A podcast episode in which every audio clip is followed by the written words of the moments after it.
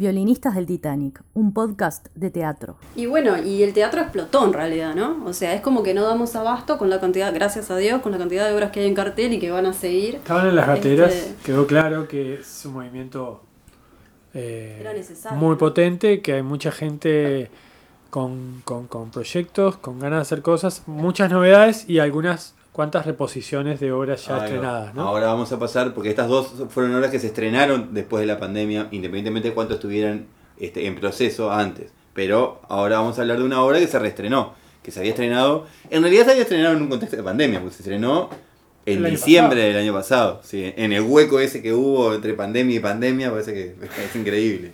Tuvimos un, Sí, un- sí. Un un huequito paréntesis de, de no pandemia entre dos pandemias. Eh, No cantemos no, Victoria. esperemos que no. es No verdad. no Es verdad.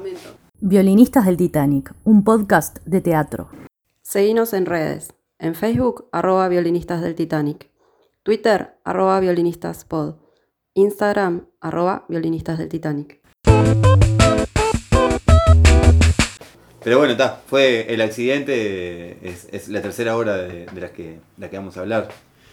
Que marca, bueno, eh, ahora está marcando eh, en esta reposición el comienzo de la celebración por los 30 años de carrera de María Dodera, su autora, eh, no, perdón, en este caso su directora, porque el accidente es una obra escrita por Gabriel Peveroni.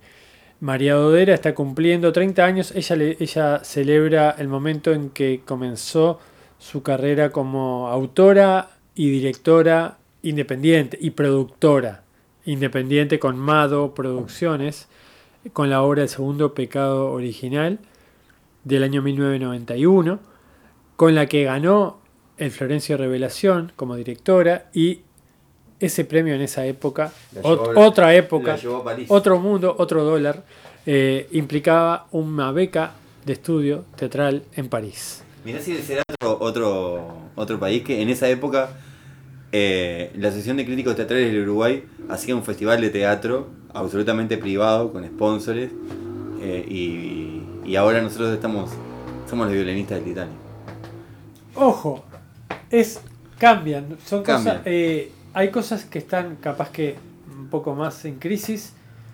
Sin embargo, estamos hablando de que un mes después tenemos 40 espectáculos en cartel, Sí, sí, ¿no? sí, sí, O sea, es, imponente. es imponente. y, y a nivel de apoyos públicos hay una estructura de apoyos que viene ya de unos cuantos años que Sí, quizás es 90 mucho mayor. Era, no, era prácticamente nula. Era nula. La- la- el apoyo público era prácticamente quizás, nulo. quizás seguramente había una mayor este, respuesta de público todavía en algunos este, eh, Sí. fenómenos. de- Seguro que también había un- una, una cantidad, de- una producción muchísimo menor a la que hay ahora, ¿no? La Sí, sí. cantidad de, de- de Espectáculos, que había que había en cartel en aquella época no tiene nada que ver con lo, lo que hay ahora y eso no tiene no hubo ninguna valoración al respecto, valoración al respecto, simplemente cambió totalmente Bueno, este, la dinámica de producción. el accidente se estrenó, se repuso en la sala Baferreira.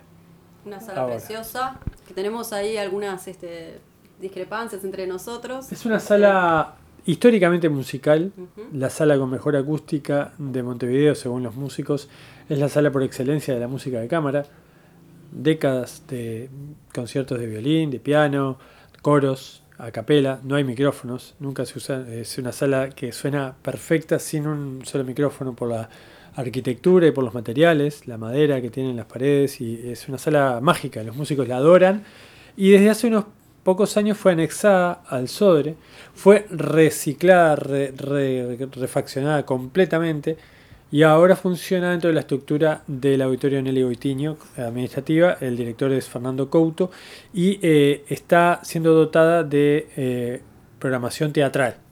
Bastante Funcionó- programación funcionó el teatral. cine de arte del Sodre. Cuando, después que la, la, la, la- la incorporó el Sodre, funcionó incluso el, el cine. Se, proye- se proyectaba cine. Es una sala para teatro que a mi gusto no es para cualquier obra. Tiene un escenario alto, más de, de- de- de- de las salas tradicionales. A mí particularmente me gusta ver obras más de cámara en un formato más cercano.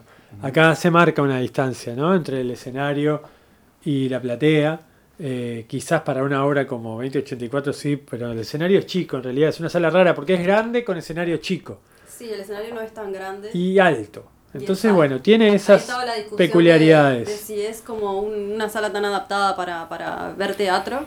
Pero bueno, en este caso, para el accidente, yo creo que funciona perfectamente. Además que la sala está hermosa y que invita a entrar, ¿no? Es como... Yo vi el accidente en una sala radicalmente distinta, porque en realidad este, la vi en la sala de la Muniz, en donde las plateas, la- las plateas en cualquier lugar, si bien no son muy grandes, están por encima del escenario. Está- uno está viendo el en- escenario de- Al revés. totalmente, ah, claro, La exactamente ¿no? opuesto a, a como lo vieron ustedes, así que en ese sentido, este, no, no, me imagino que la forma de, de apreciar la obra habrá sido bastante... Eh, extrañás el suelo.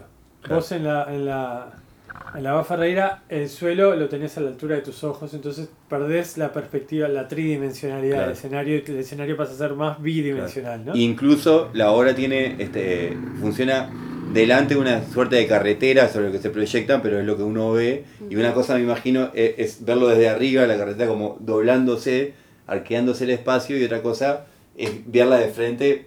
Me parece que, que- que la, forma incluso de, de- de- de tener visualmente la obra adelante cambia. Pero bueno, más allá de eso, este, es una obra que...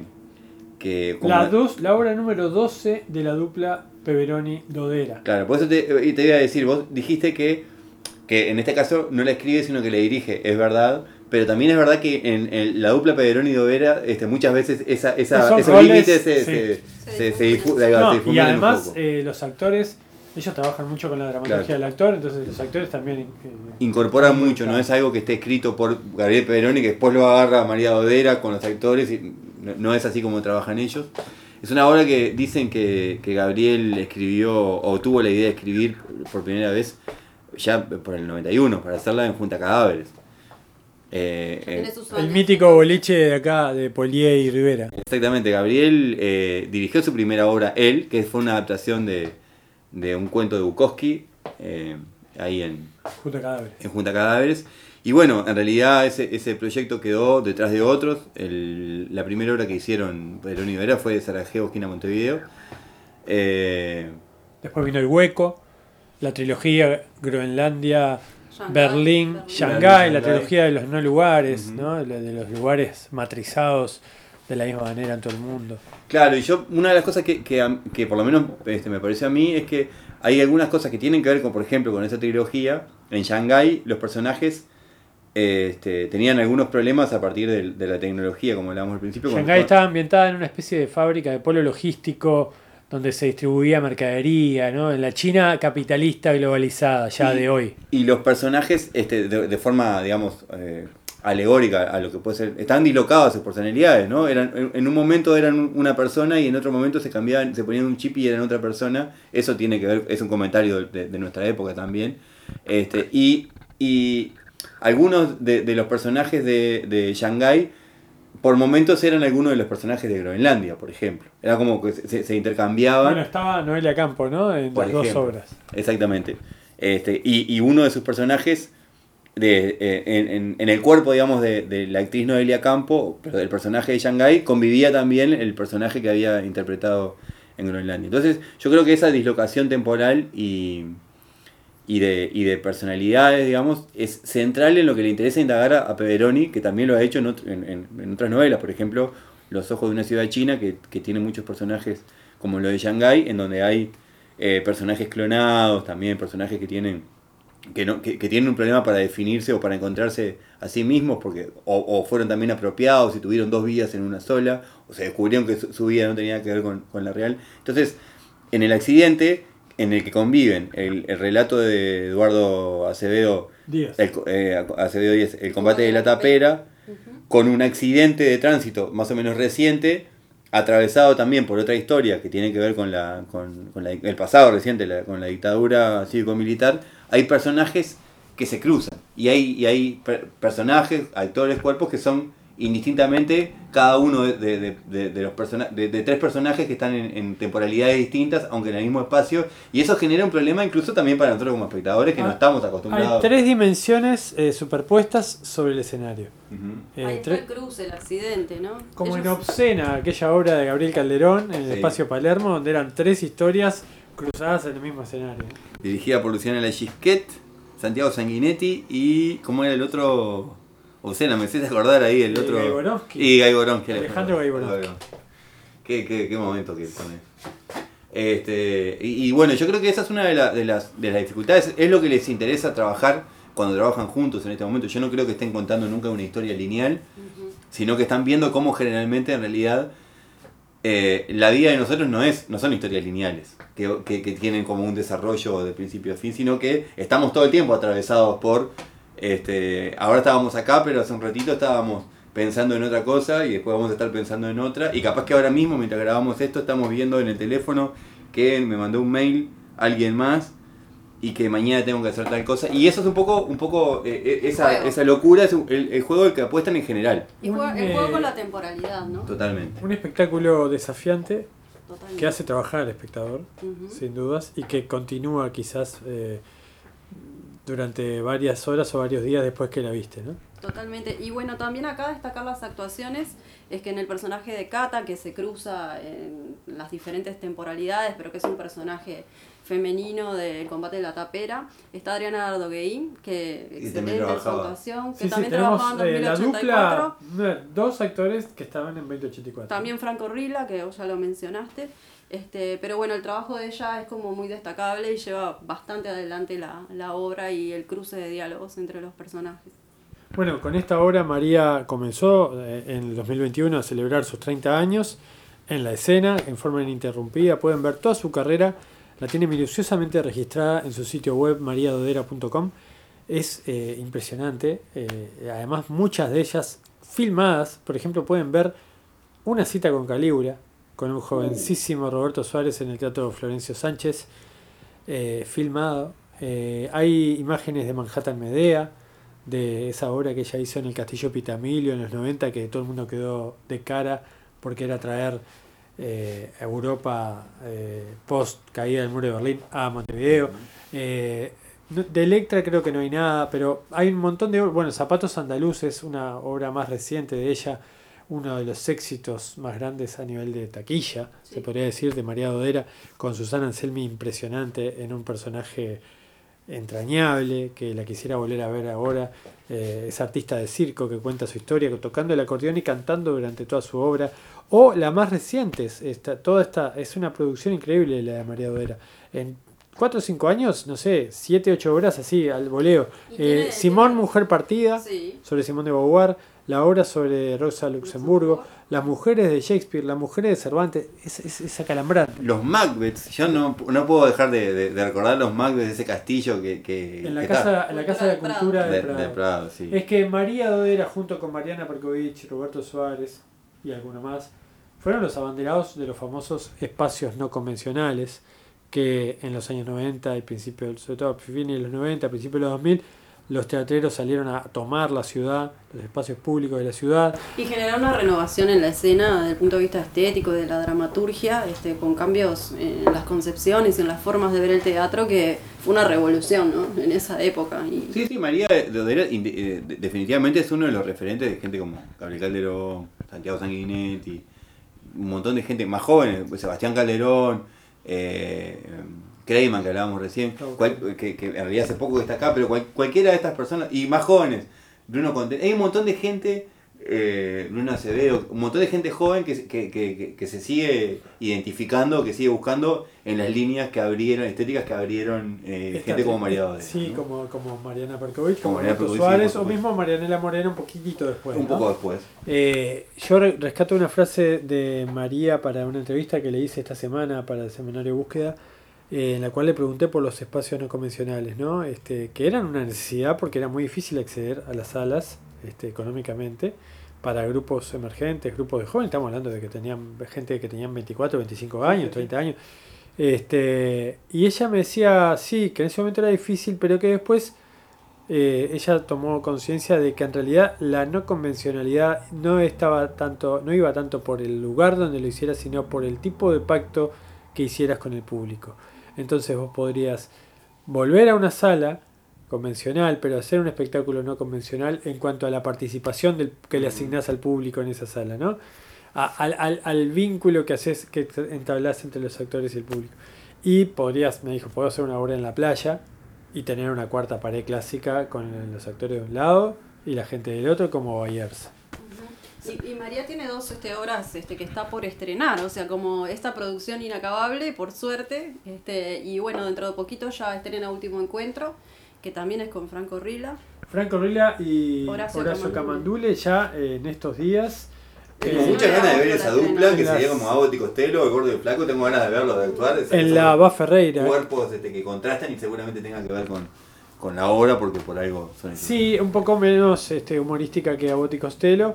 Es un profesor que deja todo, se quema y quiere matarse y deja la ciudad y se va a las afueras. Se encuentra con un ex preso que acaba de salir, que era menor cuando estaba preso, sale, había sido alumno de él y tenían muchas cosas, muchas cuentas pendientes, hacía mucho que no se veían y se vuelven a encontrar y al principio eh, es un duelo, según lo que me contó María, ¿no? Eh, Por supuesto no, no vi la obra. Eh, y bueno, van generando un, bueno, como lo dice el título, y hay un vínculo con eh, la novela de Sandor Maray, que se llama El último, El último encuentro, pero es un vínculo más bien formal y no de contenido en cuanto a, a- al duelo que se establece entre los dos personajes. Y, Eh, y dentro de esa generosidad también de la que hablábamos y de cómo los jóvenes se acercan a esos maestros, ¿no? Este, este, bueno, también está en proyecto un pedazo de bosque eh, que está trabajando también con Sebastián Calderón, con Creyman, que también lo nombramos con Nadie es la Patria, y otros actores más jóvenes también. Este, así que bueno, tenemos más dodera para rato. Una característica que tiene Dodera, que este, un- alguna vez se la pregunté, con respecto a esa generación, Roberto Suárez, Mariana Perkovich, Mariana Morena, es que es la única que nunca fue convocada para dirigir a la Comedia Nacional. es verdad. Es, ella dice que es una directora de los intersticios. Que ella este, se mete en la institucionalidad, pero por los intersticios. Eh, pero bueno, está, siempre recomendable lo, lo que, lo que hace María. Violinistas del Titanic, un podcast de teatro. Seguinos en redes. En Facebook, arroba violinistas del Titanic. Twitter, arroba violinistaspod. Instagram, arroba violinistas del Titanic. Y bueno, tenemos que ir redondeando este capítulo porque tenemos muchísimo de qué hablar. Vamos a seguir teniendo más episodios, por suerte, porque Sí, el sí. teatro volvió y volvió pisando fuerte. Y para terminar este episodio queríamos hacer una mención sobre la obra de Marianela Morena que se estrenó este, Muñecas de Piel, este, que fue estrenada, bueno, bajo, este, se tiñó, digo, de un tema legal que acompañó el estreno, este, que fue un recurso de amparo que presentó, presentaron los padres de la víctima, la que inspira esta obra. Este, pero bueno, es un estreno de Marianela, que es otra de las directoras fuertes ¿no? que tenemos en Es escena. eh, uno, sino el acontecimiento teatral, no sé, si- yo diría el año, eh, en cuanto a toda la lo que implicó desde lo previo, porque es una obra que se iba a estrenar el año se iba a estrenar este año en, en- abril, eh, después se fue postergando eh, por, por, por, por lo- por la suspensión de, de- de los espectáculos. Y bueno, una obra inspirada en la Operación Océano ya de por sí era prometedor. Y, y lo cierto es que todo el, el- el- tanto el estreno, la puesta en escena, la repercusión artística que tuvo, como la repercusión a nivel judicial que tuvo todo este episodio, por- porque este recurso de amparo puso en vilo eh, la realización de la propia obra, porque la- la- las partes, la parte denunciante y la parte denunciada no llegaron a un acuerdo, hubo una, una audiencia judicial para, para en la que podían llegar a, a acordar este, determinados términos, los términos que imponía la, que quería la, la- la- parte denunciante era poder acceder a- al texto de la obra, poder acceder a un ensayo de la obra. Eso fue negado por la, por la, por las artistas, por, por la producto- por la producción y, Morena. Entonces, este, eh, decidió la justicia, no, no hubo acuerdo, decidió la jueza, la jueza no hizo lugar al recurso de amparo, la obra se estrenó.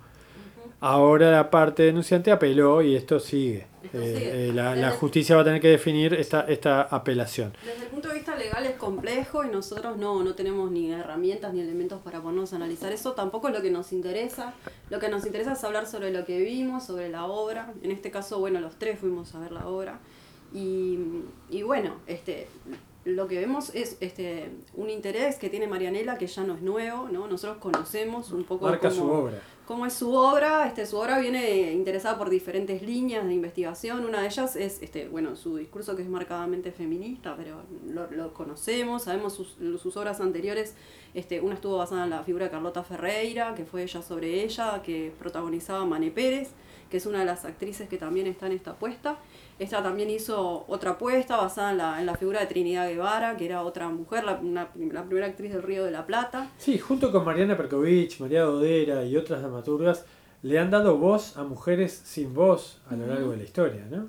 Totalmente. Como- Y también otra de las líneas de trabajo de ella que le viene interesando y que lo viene trabajando desde diferentes aspectos, ¿no? Y desde diferentes puntos de vista, es este ese vínculo que hay entre la realidad y la ficción y esa línea que es muy porosa, ¿no? Cuando nos metemos en temas que transitan esa línea, en esa frontera, ¿no? Este, tam- lo había hecho, por ejemplo, en Naturaleza Trans, donde ella trabajó con tres este, mujeres trans que no eran actrices y que las llevó a la escena. Este, y ahí está, eran tres mujeres trans de Rivera y bueno, ellas relataban parte de su historia que obviamente estaba escenificado y estaba atravesado a través de la mano de, de, de la mirada de ella a través de la dramaturgia, pero no dejaban de ser personas que no eran este, actrices, no estaban formadas en la actuación.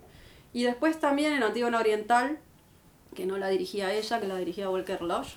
Este, pero bueno, era su versión sobre Antígona, este, en la que ella también incorporaba a un coro de mujeres expresas políticas que también este, dejaban vislumbrar ahí. De como su 20 historia. mujeres no actrices en el, en el escenario del Solís, en una puesta en escena imponente. En este caso, bueno, la- el nexo con la realidad está dado por el hecho de que ella se vinculó con el periodista Antonio Ladra y en conjunto realizaron una serie de entrevistas para poder este, generar eh, esta, este texto, ¿no? Hicieron una investigación fuerte de la Operación Océano, entrevistaron a víctimas, victimarios, creo que a una víctima y a un victimario, eh, concretamente. Sí. Entrevistaron a la, a la jueza, a la fiscal, perdón, eh, Viera, Darminia sí. Viera. Entrevistaron a, a jerarcas de Interpol Sí. que llevaron adelante de las detenciones eh, y, y el seguimiento primario de la investigación.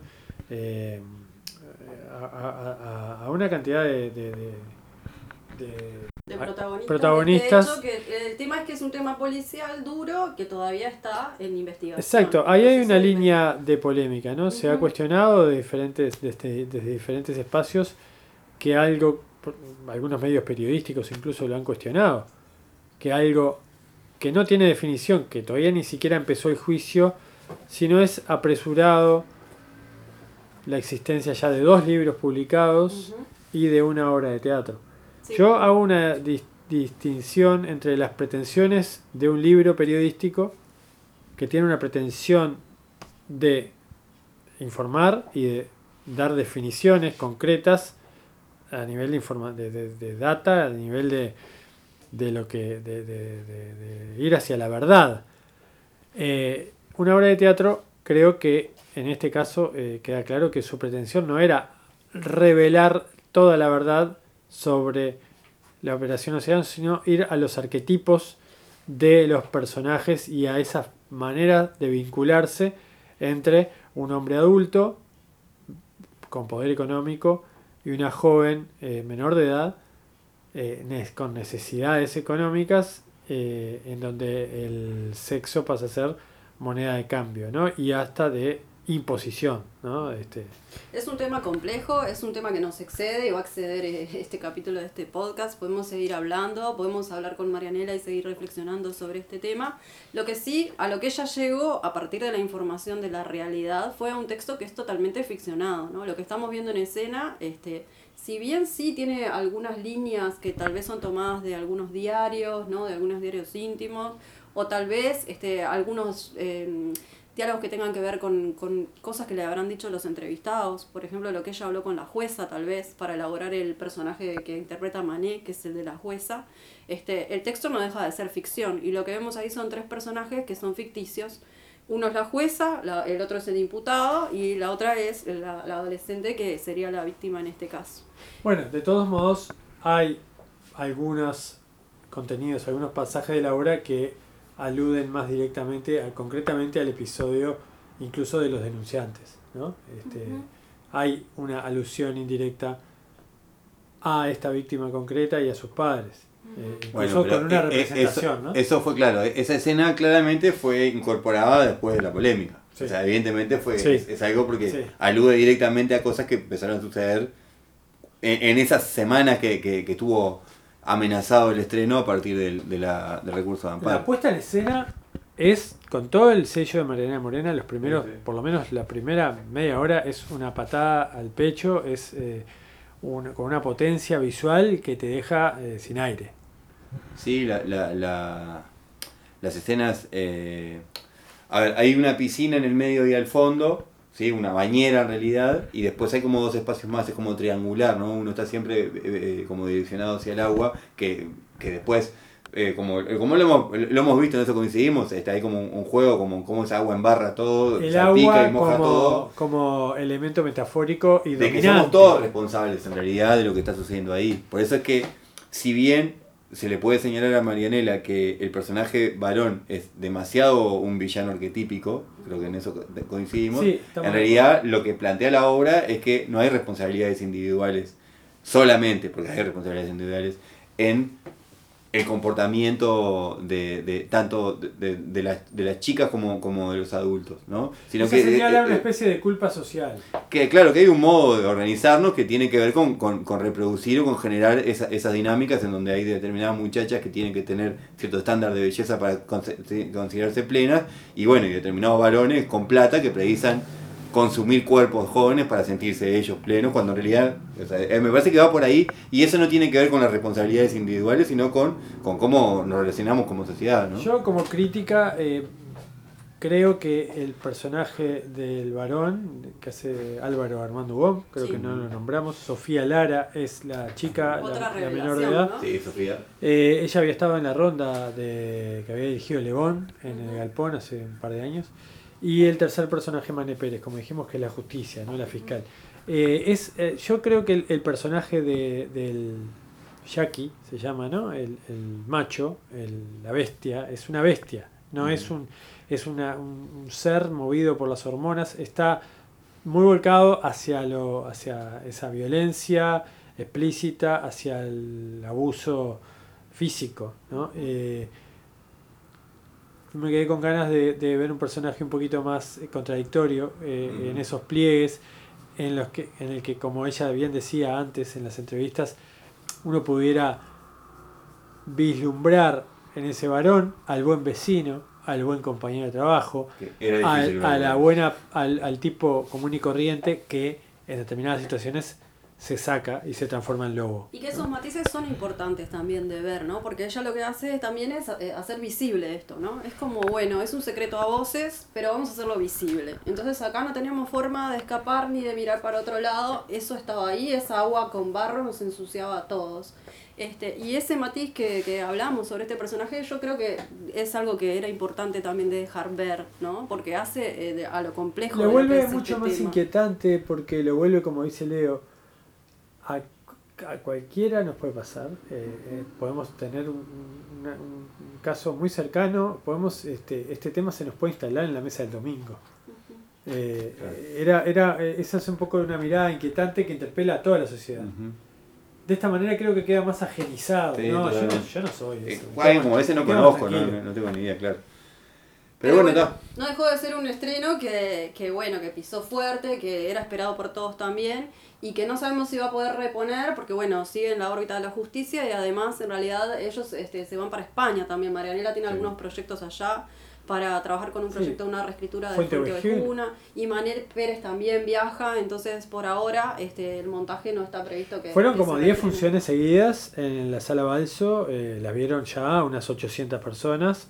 Eh, yo creo que es una obra que va a volver, en algún momento va a volver. Un trabajo No tengo dudas impresionante de que los va a volver. actores, ¿no? Una entrega, un trabajo corporal impresionante. Ah, bueno. Una puesta en escena muy, muy compleja y muy bien llevada. La música de Maya Castro también ayuda y, y- y es clave en la ilustración de algunas escenas.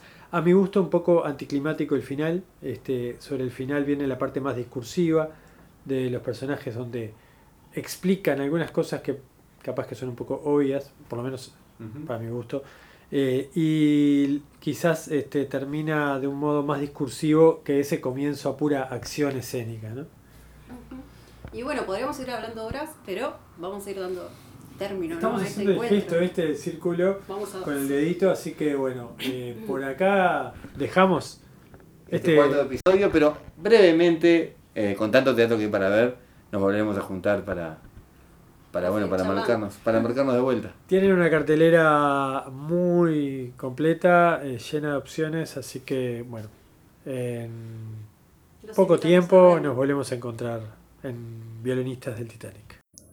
Esto fue Violinistas del Titanic, un podcast de teatro. Idea, producción y conducción, Leo Flamia, Ana Barrios y Javier Alfonso.